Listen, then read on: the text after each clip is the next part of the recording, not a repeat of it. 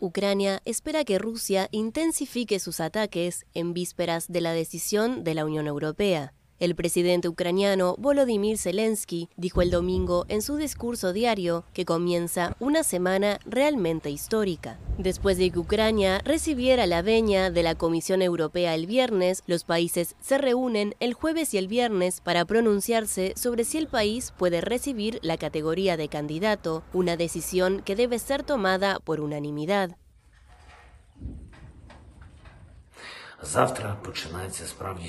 Mañana comienza una semana realmente histórica, cuando escucharemos la respuesta de la Unión Europea sobre el estatus de candidato para Ucrania. Ya tenemos una decisión positiva de la Comisión Europea y al final de la semana habrá una respuesta del Consejo Europeo.